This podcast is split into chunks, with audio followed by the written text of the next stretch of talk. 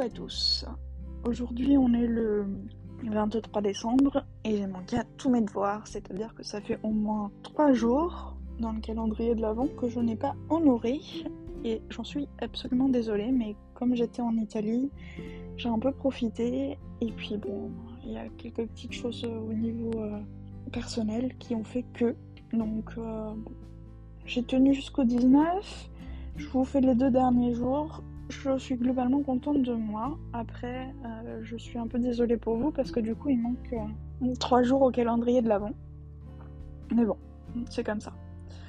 Alors, euh, aujourd'hui, je voulais vous parler de ma lecture en cours que j'ai commencé hier, qui est le Noël d'Hercule Poirot de Agatha Christie. Je voulais vous en lire un petit dialogue parce que je le trouve intéressant et ça vous donne un petit peu une idée de l'ambiance, plus que suspicieuse, et où on se dit que bah, finalement tout le monde peut être suspect pour un meurtre potentiel parce qu'il n'a toujours pas eu lieu.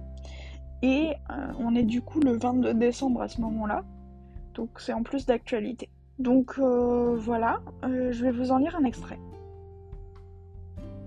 Magdalene fronça le sourcil. Ton père, lui, n'est pas très respectable, Georges. Voyons, Magdalene. Parfois je suis gênée quand il me parle. Tu m'étonnes, Magdalene. Est-ce qu'il produit cette même impression chez Lydia?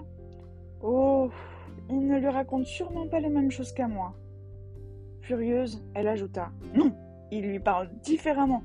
Je me demande pourquoi. Bah, Soyons indulgents. À l'âge de mon père, et avec sa mauvaise santé. Est-il réellement si malade? demanda Magdalene. Oh, je ne dis pas qu'il est en danger de mort. Il est même d'une résistance étonnante. Puisqu'il veut voir sa famille réunie autour de lui pour la Noël, nous ferons bien d'accepter son invitation. C'est peut-être son dernier Noël. D'une voix tranchante, Magdalene observa. Tu dis cela, Georges, mais je crois qu'il vivra encore bien des années. Interloqué, son mari balbutia. Oui, mm, oui, c'est possible. Ma foi, nous ferons bien tout de même d'aller le voir, déclara Magdalene. Sans aucun doute. Cela m'ennuie beaucoup. Alfred est si stupide. Et Lydia me traite de haut. Tu dis des sottises. Non, je t'assure que c'est vrai. De plus, je déteste cet odieux valet de chambre. Le, vieux Tressilien Non, Orbury. Il se faufile partout comme un chat et fait un tas de manières. Vraiment, Magdalene Je ne vois pas ce que tu peux reprocher à Orbury. Il me donne sur les nerfs, voilà tout. Enfin, tant pis. Il faut absolument que nous allions voir ton père. Mieux vaut ne pas l'offenser. Là, tu as raison. Et maintenant, pour le réveillon des domestiques, nous en parlerons plus tard, Georges. Je vais donner un coup de téléphone à Lydia pour lui annoncer notre arrivée demain, par le train de 5h20. Magdalene quitta la pièce précipitamment. Après avoir téléphoné, elle monta à sa chambre et s'assit devant son secrétaire.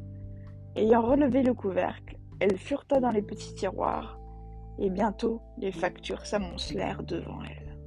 Magdalene les tria et s'efforça de les classer suivant un certain ordre. Finalement exaspérée, elle poussa un soupir et en fit un paquet qu'elle remit dans un tiroir. Passant la main sur sa chevelure platinée, elle murmura Mon Dieu, que faire